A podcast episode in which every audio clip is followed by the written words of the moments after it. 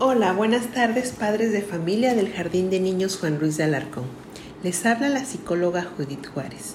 Esperando se encuentren bien en casa, les mando saludos. El tema de hoy es la continuación de los dos audios anteriores que se han mandado por medio de sus maestras.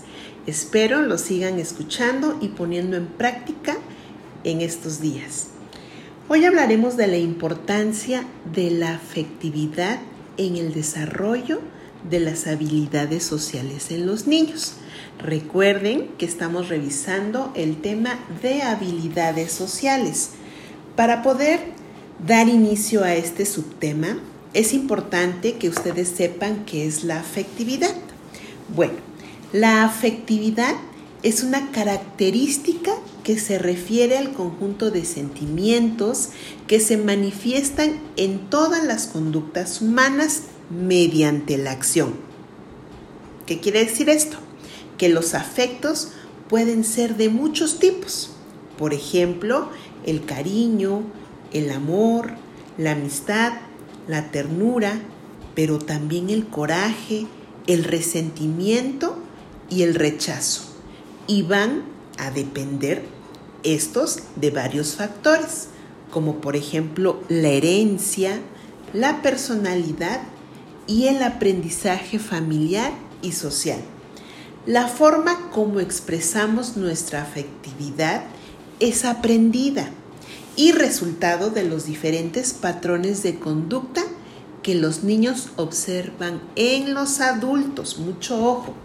Así, como de la forma como manifestamos los afectos ante las conductas del niño. Por eso es muy importante que el niño socialice con las personas a fin de que pueda manifestar sus afectos con base en lo aprendido de las personas que lo educan y de esta manera module sus conductas.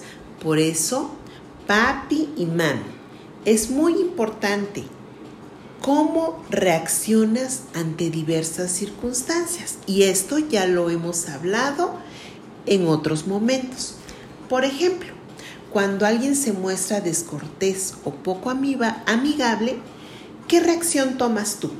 ¿Mostrarte igual que aquella persona o reaccionas de tal manera que puedas controlar tu molestia y mejor sonríes?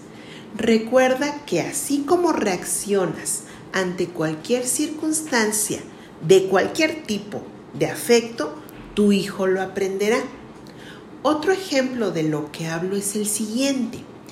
Cuando un niño de preescolar le quitan algo que es suyo, un juguete por ejemplo, el niño deberá pensar qué hacer, si, si manifestar su enojo o desacuerdo de diferentes maneras, unas más aceptables que otras. Podrá solamente llorar, acusarlo con la maestra, podrá agredir al niño que le quitó el juguete, entre muchas otras. Unas conductas serán más eficaces y aceptables socialmente que otras, pero en la elección de las conductas están involucrados tanto el sentimiento, el pensamiento y el afecto. Por ello, es de suma importancia que ahora que estás con Él, te des con calma un poco de tiempo para poder educar los afectos y responder de manera más aceptable a ellos. Conforme tú vayas comprendiendo esta información que te doy, y cambiando algunas conductas en ti, observarás también cambios en tu hija y en tu hijo. Seguiremos en contacto y mientras nos vemos, por favor, quédate en casa. Los casos de coronavirus seguirán en aumento.